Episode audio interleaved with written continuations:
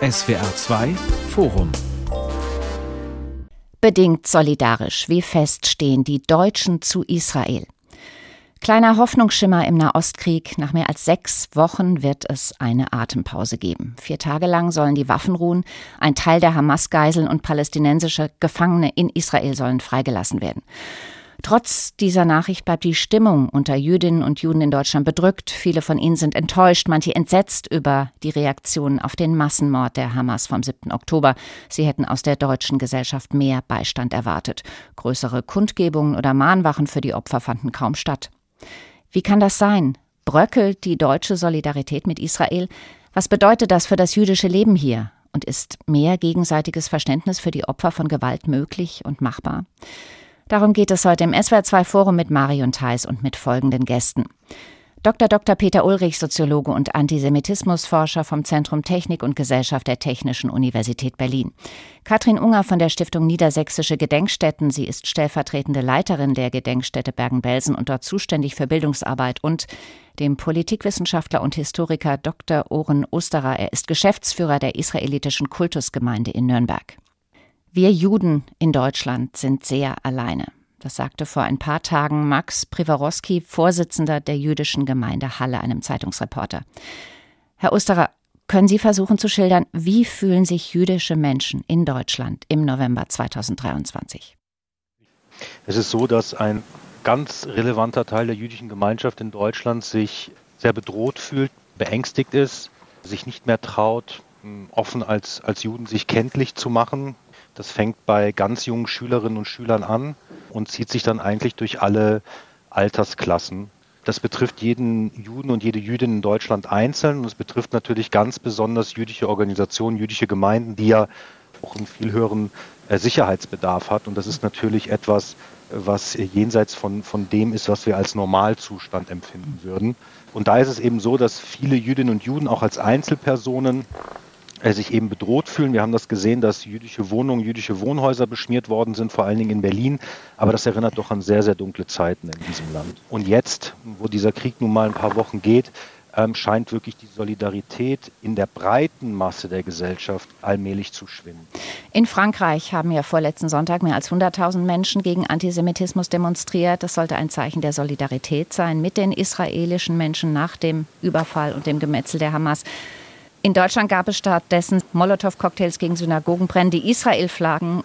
Beunruhigt Sie das, Frau Unger? Da muss ich leider ein ganz deutliches Ja sagen das, was wir von unseren KooperationspartnerInnen wahrnehmen, das, was wir auch von unseren Überlebenden aus Israel wahrnehmen, wo sie vermissen, dass es Solidaritätskundgebungen oder Wahrnehmungen gibt, Reaktionen der direkten Ansprache auch durch Politik oder durch offizielle VertreterInnen. Ja, es ist erschreckend, was und in welcher Dimension und in welcher Ausprägung gerade vielfach auf den Straßen in Deutschland passiert. In den sozialen Medien sind die Gräueltaten der Hamas beim Überfall auf Israel ja inzwischen kaum noch Thema. Sie werden überlagert von Solidaritätsbekundungen für die zivilen palästinensischen Opfer des israelischen Gegenschlags und Schmähungen gegen Israel und Juden. Ist hier etwas in Schieflage geraten, Herr Ulrich? Ich würde die Situation vielleicht gar nicht genauso beschreiben wie Sie. Was wir erstmal sehen können, ist eine sehr starke Polarisierung bei dem Thema, eine sehr starke Spaltung zwischen denjenigen, die quasi Leid einer Seite wahrnehmen und denjenigen, die Leid der anderen Seite wahrnehmen, was man quasi vermisst. Und das ist äh, etwas, was ich als eine besonders drastische Schieflage betrachten würde, wäre die Fähigkeit, erstmal universalistisch äh, Empathie mit unschuldigen Leidtragenden zu empfinden und damit quasi nicht äh, das eine Leiden gegen das andere auszuspielen. Dazu gehört natürlich auch, dass es tatsächlich sehr vielen Organisationen, gerade auch progressiven Organisationen, schwer gefallen ist, in aller Deutlichkeit die terroristischen Angriffe zu verurteilen. Das hat bei einigen eine Weile gedauert, bei anderen kam es gar nicht. Aber wie gesagt, in den sozialen Medien sehen wir vor allem eine extreme Zuspitzung und das ist ein typisches Muster bei eskalierten Konflikten. Das heißt, die beiden Seiten steigern sich in ganz unterschiedliche Weltsichten auch rein und mhm. es gibt kaum das Gefühl, als würde man noch eine gemeinsame Realität be betrachten. Wir sehen ja nicht nur eine Zuspitzung und zwei extrem konträre Seiten, sondern wir sehen und lesen und hören, dass die Hamas und ihre extremistischen Unterstützer weltweit die Erzählungen im Netz steuern und dominieren, mit Erfolg vor allen Dingen bei den Jungen, deren Weltbild sich ja aus TikTok-Informationen zusammensetzt. Welche Chance hat Israel dagegen? Also äh, es ist ja nicht so, dass Israel nicht auch Aktivitäten hätte, um sich äh, international und in den sozialen Medien und so weiter darzustellen. Aber es ist eine sehr äh, ungünstige Situation, dass sich ähm, gerade Leute, die quasi aus nachvollziehbaren Gründen irgendwie Empathie mit den Palästinenserinnen und Palästinensern haben, dass die nicht, häufig nicht in der Lage sind zu differenzieren und eine Unterstützung der berechtigten Anliegen der Auseinandersetzung mit der Besatzung beispielsweise von Terror und Ähnlichem zu trennen und dass das irgendwie vermischt. Und das ist die Tragik der aktuellen Situation. Ist es nicht auch ein Problem der Masse, wenn ich sehe Hashtag Stand with Israel 270 Millionen Mal in den letzten 30 Tagen, Hashtag Stand with Palestine eine Milliarde Mal, Hashtag Free Palestine 10 Milliarden Mal. Lassen wir ja, Deutschen uns von den sozialen Medienfeuerwerk einlullen? Ich glaube, das trifft vielleicht eher auf die jüngere Generation zu, aber ganz grundsätzlich muss man die Lage natürlich auch mal ganz nüchtern betrachten. Es gibt auf der Welt irgendwas zwischen 14 und 15 Millionen Juden, also eine verschwindend geringe Minderheit. Und dagegen gibt es einfach deutlich mehr Muslime, deutlich mehr Araber. Und das, in den sozialen Medien ist das auch eine Frage der puren Masse, so wie die Zahlen, die Sie gerade genannt haben. Jetzt möchte ich aber auf Herrn Dr. Ulrich kurz äh, etwas entgegen, weil ich oder mir ist keine einzige Israel-solidarische Veranstaltung bekannt, bei der nicht auch das Leiden der Menschen in Gaza erwähnt und angesprochen wird. Und das fehlt ganz oft eben auf der Gegenseite. Also wenn man eine Palästinenser solidarische Kundgebung äh, macht, und das kann man durchaus machen, wird aber in den allerseltensten Fällen eben das Leid, die Opfer auf der israelischen Seite überhaupt nur mitgedacht. Und ich habe ein Problem, wenn man hingeht und sagt, wir müssen jetzt also das Universalistische und alle zivilen Opfer werden auf eine Stufe gestellt und für alle haben wir Mitleid. Das ist an sich erstmal, hört sich das ganz gut an. Nur es greift zu kurz, wenn wir uns nicht fragen, warum gibt es eigentlich so unheimlich viele Opfer auf der palästinensischen Seite? Die genaue Zahl wissen wir natürlich nicht und bis jetzt haben wir nichts, worauf wir uns verlassen können.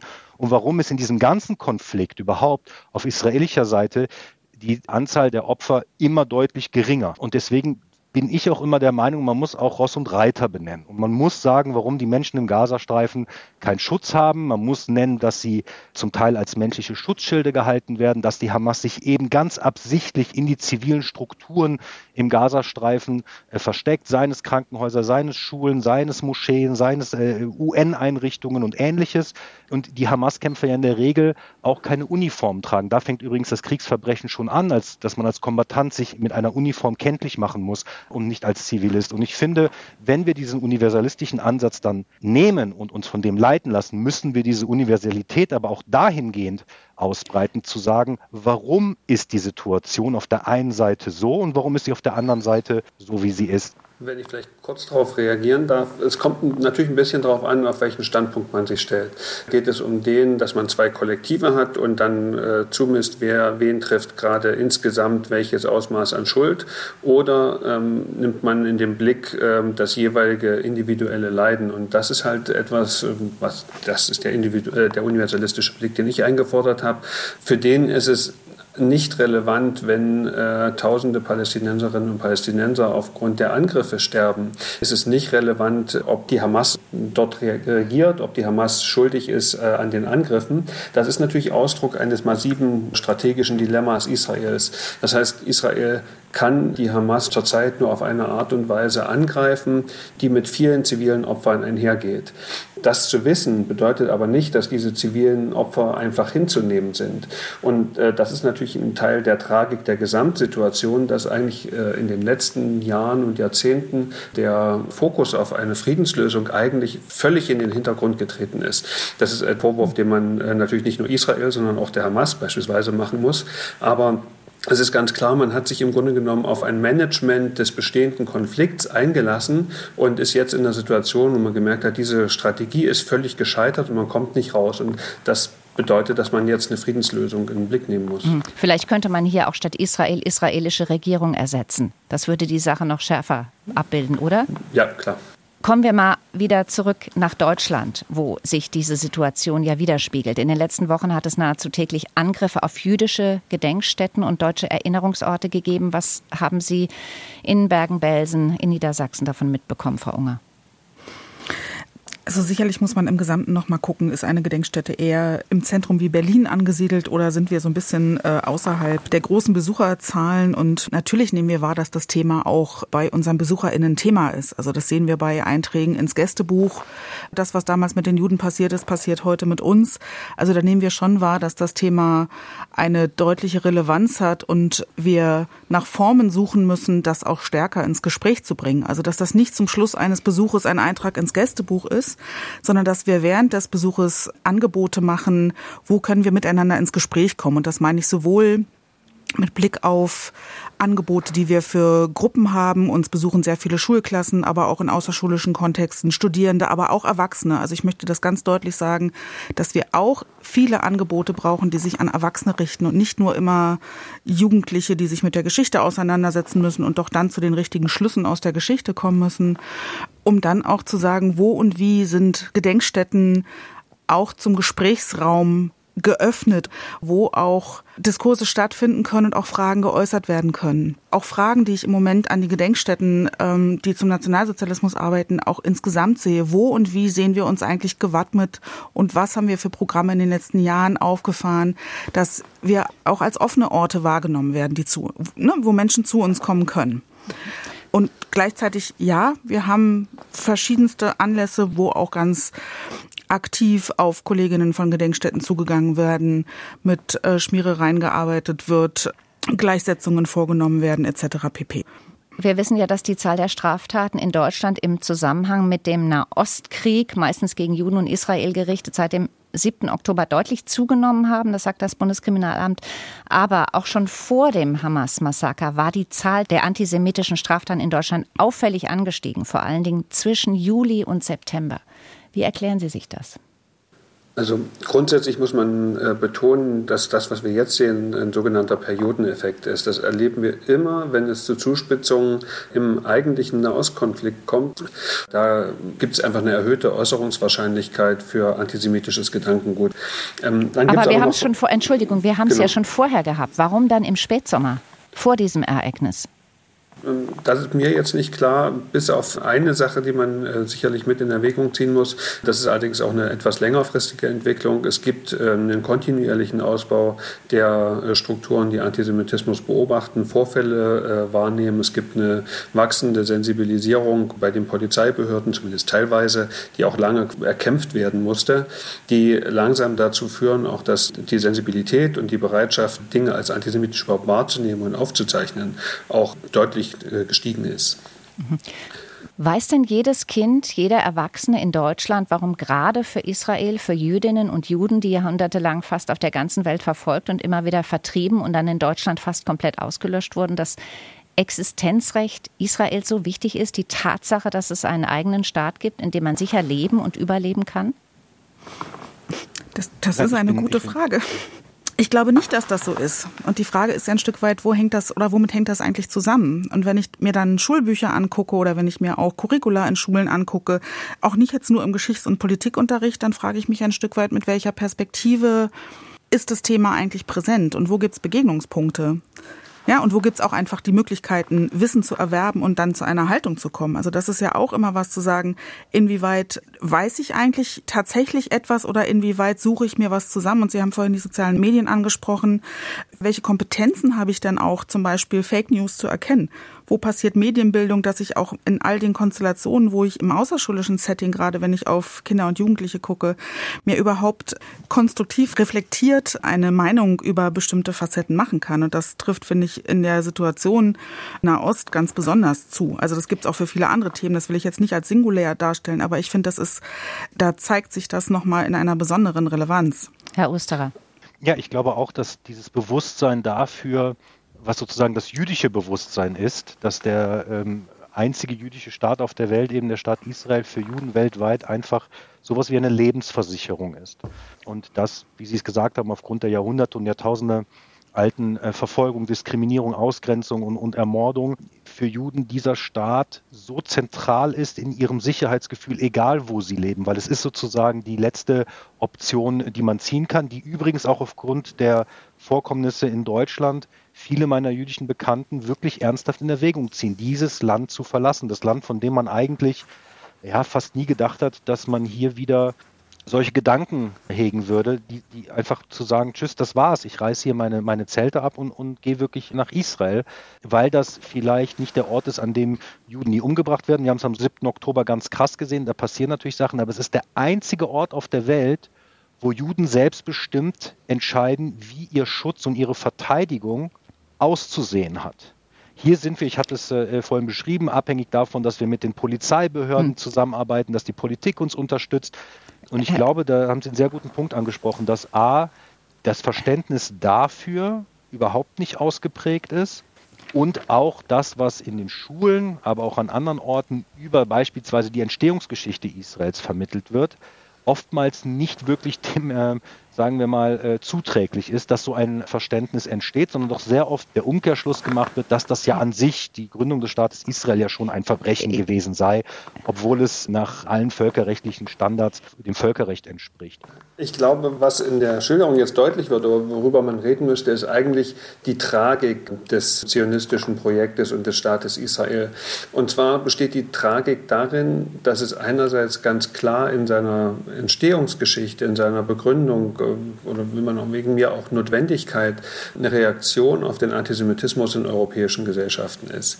Gleichzeitig äh, hat das äh, Projekt eine Form angenommen, die Opfer gefunden hat, die damit nichts zu tun hatten.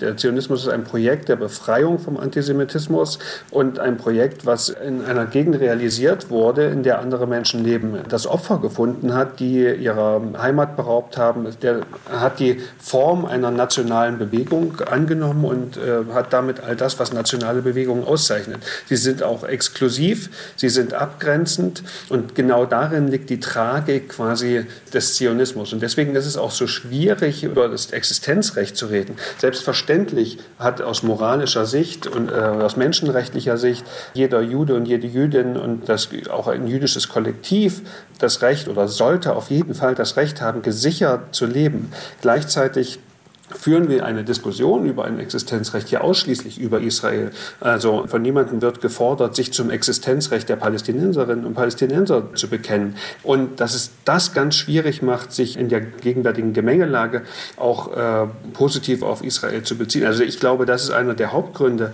warum die Verurteilung der grausamen Verbrechen der Hamas so verhalten erfolgt, weil viele Leute quasi von einer grundsätzlich skeptischen Sicht darauf gucken, weil sie wiederum allerdings nur den einen Aspekt quasi Israels wahrnehmen. Sie sehen nur das koloniale Moment, mhm. sie sehen nicht den Befreiungsmoment. Und, aber genau das gilt es beides anzuerkennen und als ein Dilemma anzuerkennen, würde ich sagen. Also ich, ich würde da gerne an einigen Stellen einhaken.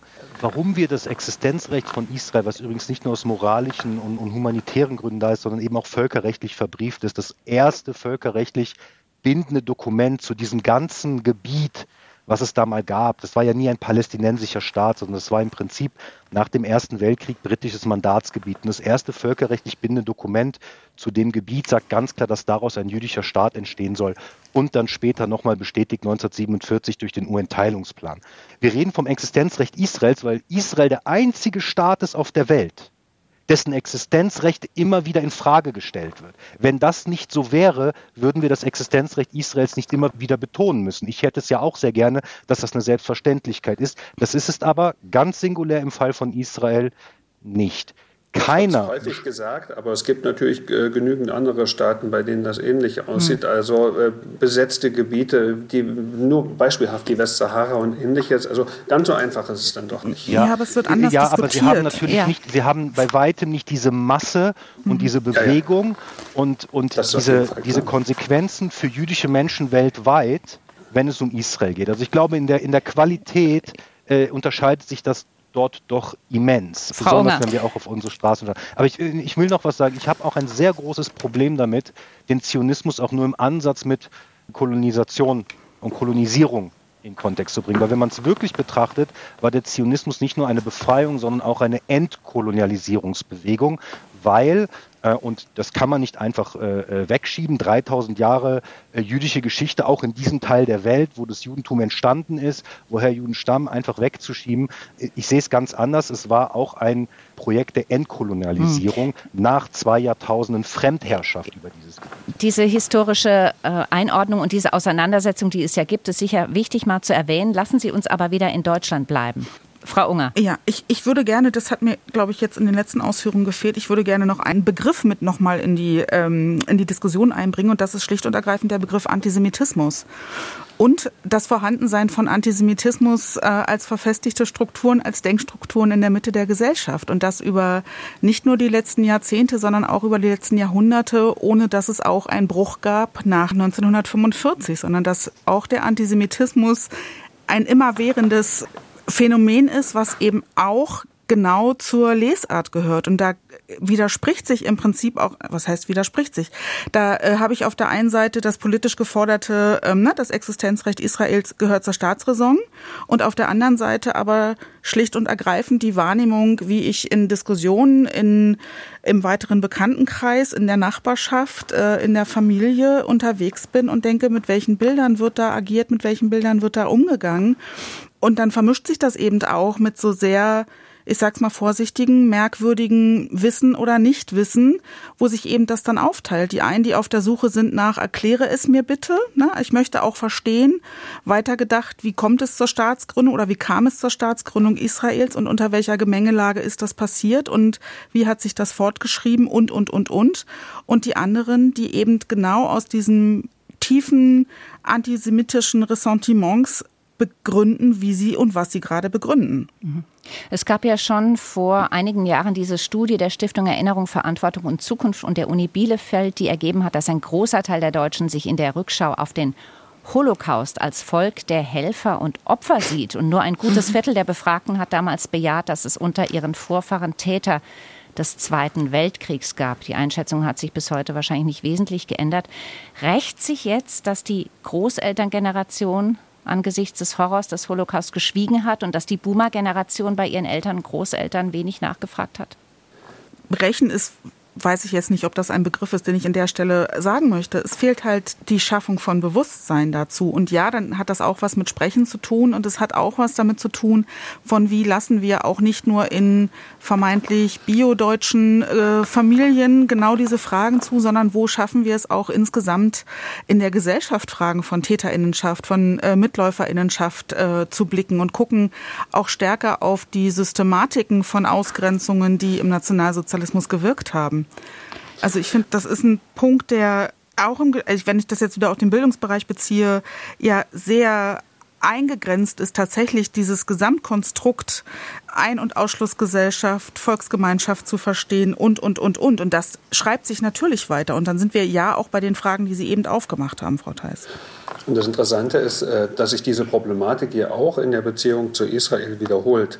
Das heißt, die besonderen Beziehungen zwischen Deutschland und Israel, die sind ja leider keineswegs äh, oder nur zu kleinem Teil Ausdruck von Erinnern, von ähm, Aufarbeitung von Schuld, sondern Sie gründen erstmal in sehr instrumentellen Erwägungen. Also äh, Adenauer, als er mit Israel Verhandlungen aufgenommen hat, äh, hat das ziemlich klar begründet äh, mit seiner Annahme, dass die Juden doch immer noch ziemlich viel Macht hätten und dass es halt wichtig war. Das heißt, gute Beziehungen zu Israel dienten in erster Linie dazu, erstmal Deutschland in der Welt wieder dastehen zu lassen, wieder gut dastehen zu lassen.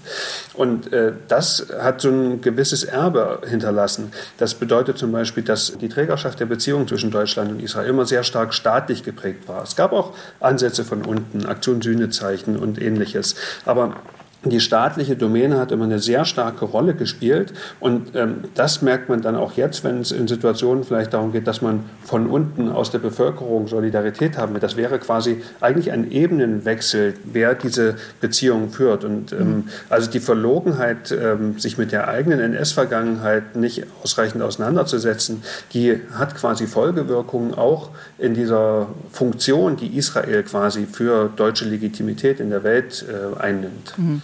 Also wir müssen Erinnerungen wachhalten, wir müssen Bewusstsein schaffen für das, was passiert ist und was passiert.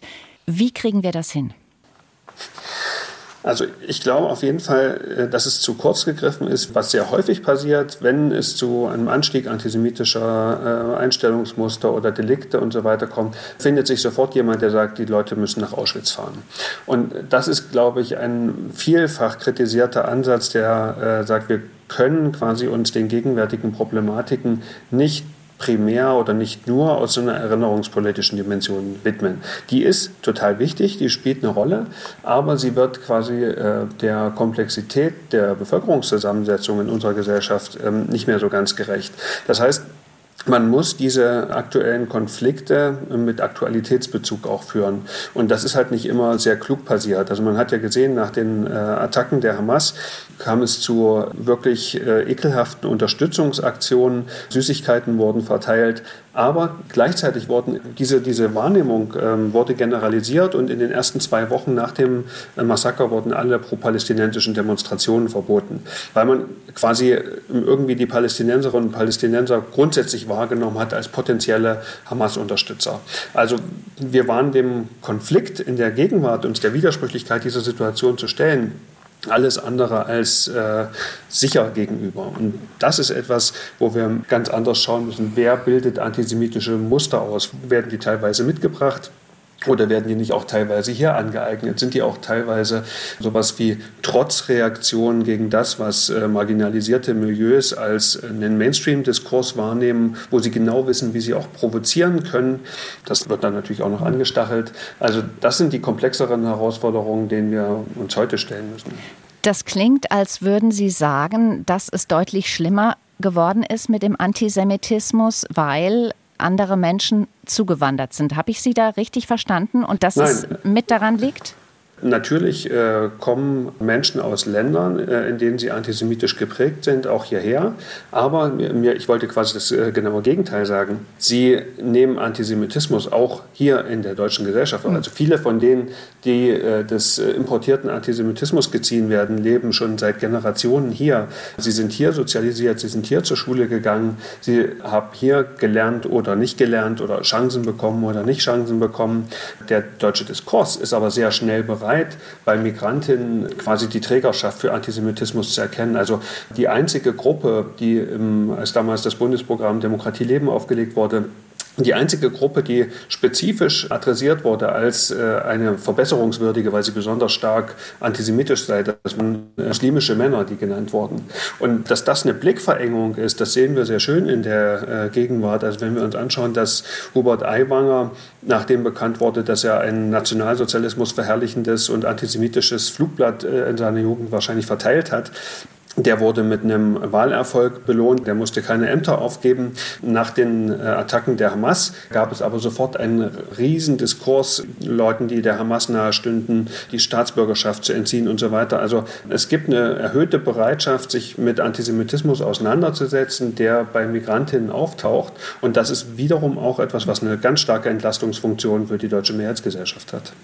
Ja, wobei, äh, also ich will Ihnen im, im Großen und Ganzen zustimmen, Herr Dr. Ulrich, wobei es natürlich schon mal ein Unterschied ist, ob dann Oberstufenschüler ein unfassbar dummes und menschenverachtendes äh, Stück Papier in seinem Schulranzen hat oder ob Leute hier das Massaker an über 1200 Menschen feiern. Also da sehe ich qualitativ auch wieder einen Unterschied.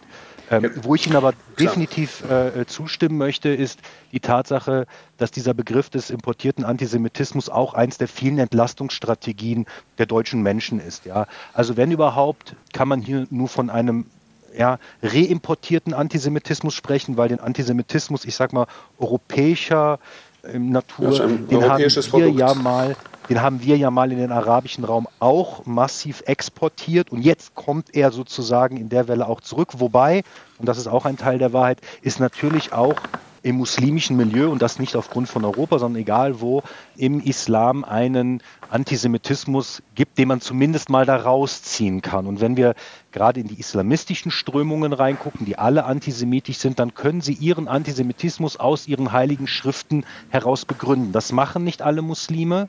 Ganz im Gegenteil, viele Muslime sehen das eben differenziert mit einer gewissen historischen Distanz zu der Zeit, in der der Koran beispielsweise verfasst worden ist. Aber man kann sich auch, glaube ich, gleichzeitig nicht hinstellen und sagen, also es gibt dieses muslimische Element überhaupt nicht. Was mir auffällt, ist, dass diejenigen, die in den letzten paar Jahren zu uns gekommen sind, aus, ich sag mal, dem, dem arabisch-orientalischen Raum, das sind diejenigen, die vielleicht doch auch gegen Israel auf die Straße gehen und protestieren, aber das sind zum Beispiel Personen, die in aller Regel nicht nach dem Kalifat rufen, was wir ja auch schon in Deutschland gesehen haben, absurderweise, ja, weil die kommen häufig aus Ländern, wo sie, wo ihnen sehr bewusst ist, was diese Richtung Kalifat eigentlich bedeutet. Und hier will ich ansetzen jetzt wieder an die in Anführungsstrichen Biodeutschen. Was mich auch wiederum so schockiert ist, dass wir viele Gruppen, viele Interessensgruppen sehen, die jetzt auf die Straße gehen gegen Israel, gerade so aus dem linken und Woken-Milieu, die mit der Hamas beispielsweise oder mit anderen Leuten, mit denen sie dort auf die Straße gehen, keinerlei Werte teilen nicht was sexuelle Selbstbestimmung angeht, nicht was Gleichberechtigung der Geschlechter angeht, nicht was freie Meinungsäußerung angeht und so weiter. Also alles, wofür diese Gruppen eigentlich einstehen, wird von denen, mit denen sie jetzt auf die Straße gehen, überhaupt nicht geteilt. Aber komischerweise ist Israel doch so ein starkes Mobilisierungsmoment, dass diese Leute alle ihre Werte über Bord werfen, aber da dann auf der Straße stehen können. Mhm. Das ist so, wie wenn Sie häufig sehen, dass ähm, diese ganz ultraorthodoxen Juden gezeigt werden. Da gibt es so ein, zwei Gruppen, die sind stark antizionistisch, die sind Feinde Israels, die haben auch schon mit Terroristen kooperiert und die werden dann dargestellt, als ob das die echten Juden seien. Und schaut mal, die echten Juden sind ja auch gegen Israel, aber diese Gruppen, diese, diese ultra-ultraorthodoxen Gruppen machen nicht mal ein Prozent der jüdischen Weltbevölkerung aus. Also das heißt, Herr lassen sich, ja, ja, lassen Sie die Frau Unger mal bitte noch zu Wort kommen. Ja, klar. Ich möchte gar nicht widersprechen, aber ich würde tatsächlich auch nochmal auf die diverse Motivationslage gucken, die aktuell so läuft. Und auch das ist ja wahrnehmbar, dass der Rassismus, den es gegen muslimische Gruppen gibt im Moment, auch stetig steigt. Ne? Also das ist ja auch eine Konstellation, die gerade in dieser ganzen Debatte um gruppenbezogene Menschenfeindlichkeiten auch nochmal mehr Aufschwung kriegt. Und dann würde ich sehr anschließen wollen, Herr Osterer, was Sie zum Schluss gesagt haben. Ne? Also wer gerade auf der Straße Free Palestine from German Guild ruft, das sind nicht die Palästinenserinnen und Palästinenser beziehungsweise nicht die direkten UnterstützerInnen, die gegebenenfalls auch aus den Regionen kommen. Da sind diverse Entschuldungsmechanismen an Bord und gerade die werden getriggert, wo es tatsächlich um größere Fragen geht und äh, die Situation in Nahost gerade der sehr harsch wahrgenommene Auslöser ist. Mhm.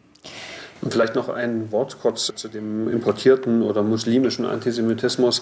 Es gibt ja durchaus Studien dazu und äh, es ist ganz offensichtlich, dass es den gibt. Also dass äh, Leute, die aus Syrien kommen oder die aus dem Iran kommen, es ist selbstverständlich, dass die dort durch die offizielle Propaganda mindestens oder Leute, die aus ähm, islamistischen Bewegungen kommen oder davon beeinflusst sind, dass die auch eine, so eine antijüdische Prägung mitbringen, weil die Bestandteil dieser Umgebung ist. Aber die Studien zeigen auch, dass ganz viele, die hierher kommen, weil sie diese Region bewusst verlassen, durchaus äh, eine andere Offenheit haben dafür, dass sie auch die äh, gelernten Deutungsmuster aus ihrer Heimat anzweifeln und ähm, dass viele von denen tatsächlich einfach schlichtweg sehr, sehr schlecht informiert sind über die Dinge, zu denen man dann der, im aktuellen Weltgeschehen schnell mal eine Meinung bildet. Also das ist eine etwas offenere Situation als diese, dieses äh, Horrorszenario, was mit diesem importierter Antisemitismus-Diskurs gemalt wird. Es ist etwas komplexer und, und äh, auch pädag durchaus pädagogisch bearbeitbar, wenn man aber auch äh, entsprechende Möglichkeiten für Bildung und Teilhabe bereitstellt, was eine ganz zentrale Voraussetzung ist. Das würde ich auch sagen. Und Zeit würde ich gerne als Komponente an der Stelle sehr dringend ergänzen. Das zeigen dann auch Langzeitprojekte, wie sie zum Beispiel am Haus der Wannsee-Konferenz durchgeführt wurden. Wenn wir noch mal in die Geschichte gucken und sagen, also der Holocaust, Auschwitz, der Versuch von deutschem Boden aus ein ganzes Volk auszulöschen, wenn das zur deutschen Identität gehört, geht diese Auseinandersetzung mit der deutschen Geschichte nicht uns alle an und auch die Einwanderer, sobald sie hier leben? Aber das ist doch ganz selbstverständlich. Die Frage ist nur, aus welcher Perspektive bezieht man sich darauf?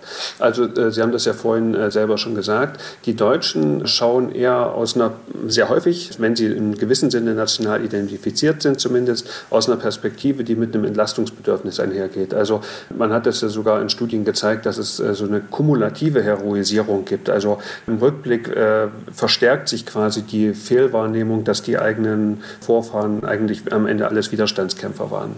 Das ist quasi sehr spezifisch äh, deutsche Sicht darauf. Ähm, wenn jetzt Leute aus äh, anderen Ländern hierher kommen, erleben die einen Diskurs, der häufig geprägt ist von diesem Wir als Deutsche. Wir haben äh, diese oder jene Verantwortung, diese oder jene historische Rücksicht zu nehmen und äh, sind aber quasi selber mit ihrer eigenen Familiengeschichte darin nicht, äh, finden sich darin nicht so wieder. Und das ist die komplexe Situation, der man sich jetzt stellen muss, dass Leute sehr unterschiedliche Zugänge Zugänge da haben. Mhm. Und ähm, deswegen ist es vielleicht auch an der Zeit, quasi analytische Aspekte mehr an den Vordergrund zu schieben, die dann wiederum die Voraussetzung sind für Empathie, für ähm, das Ziehen von, von moralischen Schlussfolgerungen. Aber es äh, funktioniert nicht so einfach, alle in ein irgendwie geartetes äh, Täterkollektiv und ihre Nachfahren so zu inkludieren, weil die Leute aus sehr unterschiedlichen Richtungen kommen und aus sehr unterschiedlichen Perspektiven darauf blicken. Also wir brauchen mehr Wissen, wir brauchen Bewusstsein, das müssen wir schaffen. Das haben wir gesagt. Sie haben gesagt, nicht nur in der Schule, Frau Unger, aber trotzdem dort doch auch vorrangig wahrscheinlich, oder? Ich denke ganz, natürlich ganz vorrangig. In der, bietet die Schule einfach die Möglichkeit, auch einfach, weil da Kinder und Jugendliche zusammenkommen mit ganz unterschiedlichen Hintergründen. Und da hat man im Prinzip das, was wir möchten, im Prinzip ja schon als Möglichkeit gegeben, miteinander ins Gespräch zu kommen, verschiedene auch familienbiografische Perspektiven mitzubringen, darüber ins äh, Gespräch zu kommen. Auch darüber ins Gespräch zu kommen, müssen wir nicht mehr die Geschichte des Nationalsozialismus und des Holocaust als Verflechtungsgeschichte wahrnehmen. Und dann sind wir eben nicht mehr, und damit möchte ich keinerseits die deutsche Verantwortung relativieren, aber sind wir nicht dann viel mehr in der Situation, über globale Verbrechen zu, zu diskutieren und eben nicht die Frage zu stellen, bin ich jetzt mit meinem Hintergrund, der kein Deutscher ist, äh, dafür verantwortlich und muss ich mich damit überhaupt auseinandersetzen, sondern dazu überzugehen, zu sagen, ja, offen zu sein und Antworten auf diese, wir hören im Moment gerade, nie wieder ist jetzt, ja, Nie wieder ist jetzt und nie wieder war auch vor fünf Jahren und auch vor 50 Jahren. Aber geht es nicht viel mehr darum, dass ähm, Menschen heute im Prinzip ihre spezifischen Antworten auf dieses Nie wieder finden? Ein gefülltes, ein reflektiertes, mit einem Geschichtsbewusstsein und einer Frage von Relevanz gefülltes Nie wieder, um im Prinzip sich auch stark zu machen und heute eine Haltung zu entwickeln, sich gegen, und dann sind wir eben auch nicht nur beim Antisemitismus, sondern auch bei Ausgrenzung und Verfolgung von vielen anderen, sich stark zu machen mit einer Haltung für ein Miteinander und nicht gegen. Nicht, nicht gegen, gegen, sondern ein Für zu entwickeln. Ich glaube, man kann auch aus der aktuellen Situation etwas lernen, äh, wo vieles falsch gemacht wurde. Also ich hatte ja gesagt, die Verbote gegen die palästinensischen Demos, die haben sicherlich mit zur Eskalation beigetragen und zum Gewaltniveau. Ähnlich ist es auch äh, in dem, was an Schulen passiert ist. Also dass es dann zum Verbot von Palästinensertüchern und palästinensischen Fahnen kam oder zu handgreiflichen Zusammenstößen zwischen Schülern und Lehrern und so weiter. Das zeigt ja, wie angespannt die Situation ist, in der man bestimmte Sachen quasi vermeiden will, es aber quasi falsch macht. Und ähm, was wir vorhin schon gesagt hatten, sich dem quasi anspruchsvoll pädagogisch zu stellen, bedeutet natürlich ganz viel Zeit zu haben. Also man braucht Wissen über den Konflikt, die verschiedenen Konfliktdimensionen. Man braucht also nicht nur äh, den Nahostkonflikt, sondern eben Antisemitismus, Rassismus und so weiter.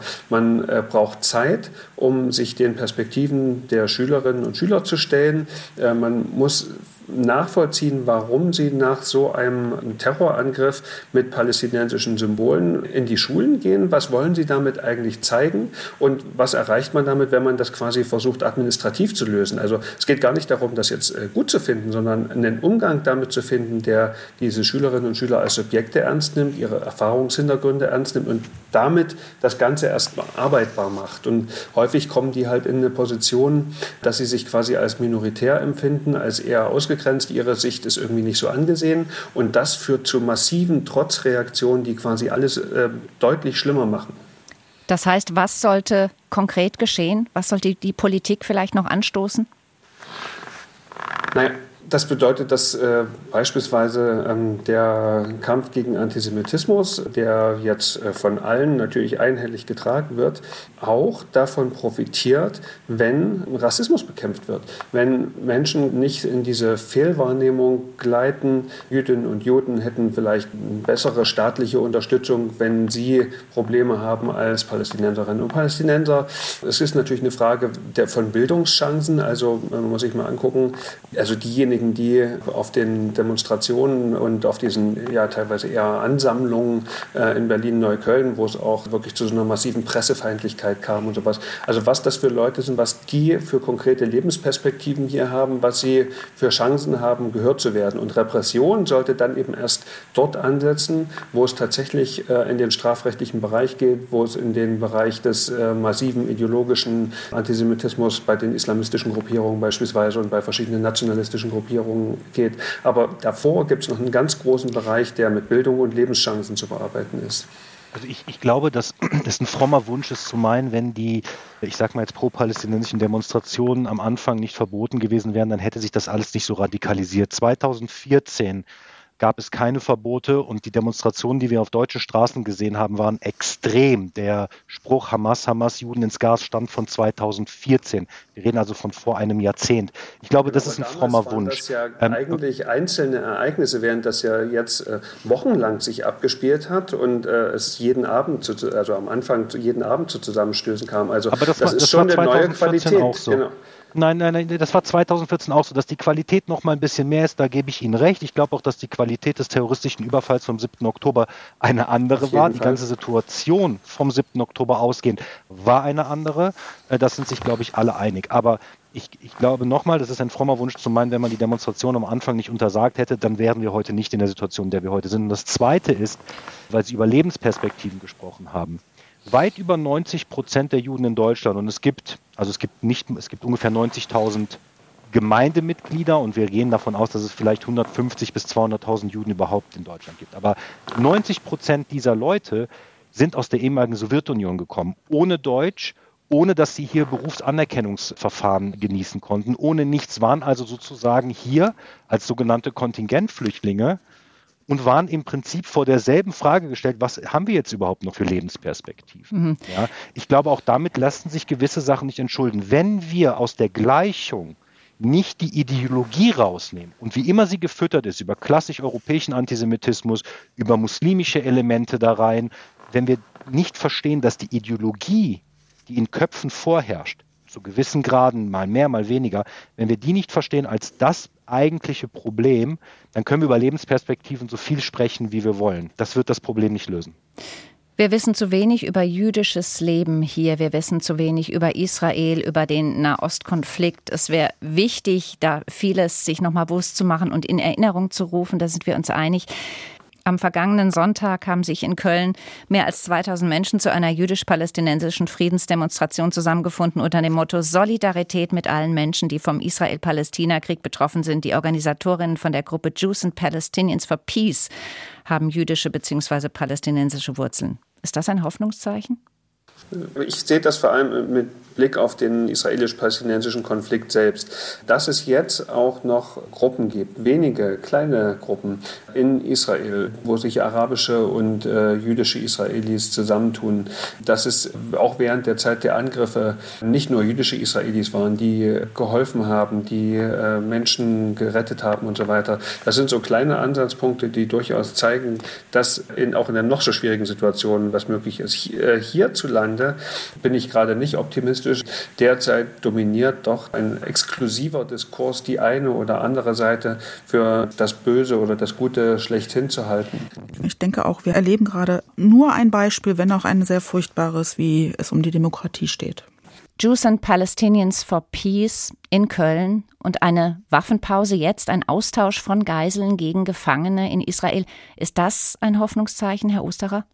Also im Nahen Osten jetzt mit dieser wohl viertägigen Feuerpause und der Freilassung von Geiseln im, im Tausch von Gefangenen kann natürlich ähm, ein Hoffnungsschimmer sein, vor allen Dingen für die Angehörigen der Geiseln. Ähm, nochmal, das sind komplett unschuldige Menschen, die einfach verschleppt worden sind auf brutalste Art und Weise. Gleichzeitig muss man sagen, beide Seiten, sowohl die Hamas als auch Israel, haben ganz klar gesagt, nachdem diese Feuerpause vorbei ist, wird der Krieg weitergehen. Die Hamas wird weiter beschießen und Israel wird weiter sein Ziel, sein militärisches Ziel verfolgen, die Hamas unschädlich zu machen im Gazastreifen. Und 2000 Menschen, die in Köln auf die Straße gehen, das ist vielleicht ein, ein kleines Hoffnungszeichen für die Situation in Deutschland. Wenn man sich dort verständigen kann, dann ist es gut. Ich glaube nicht, dass wir heute, so Einstein der 7. Oktober auch war, und wir sagen, nie wieder ist jetzt und jetzt muss aber was passieren und jetzt müssen die Schulen und die Lehrer und, und in Familien und so weiter und so fort. Ich glaube da so nicht mehr richtig dran. Und ich glaube, das wirklich Tragische, das ist dann jetzt auch mein letzter Satz, ist, dass die deutsche Gesellschaft in ihrer freiheitlichen Grundordnung daran wirklich kaputt gehen wird. Ich sehe keine gute Zukunft. Bedingt solidarisch. Wie fest stehen die Deutschen zu Israel? Das war das Thema heute im SWR2 Forum Mit Dr. Oren Osterer, Geschäftsführer der israelitischen Kultusgemeinde Nürnberg, Dr. Dr. Peter Ulrich, Soziologe und Antisemitismusforscher an der TU Berlin und Karin Unger, stellvertretende Leiterin der Gedenkstätte Bergen-Belsen. Mein Name ist Marion Theis. Vielen Dank fürs Mitreden und fürs Zuhören.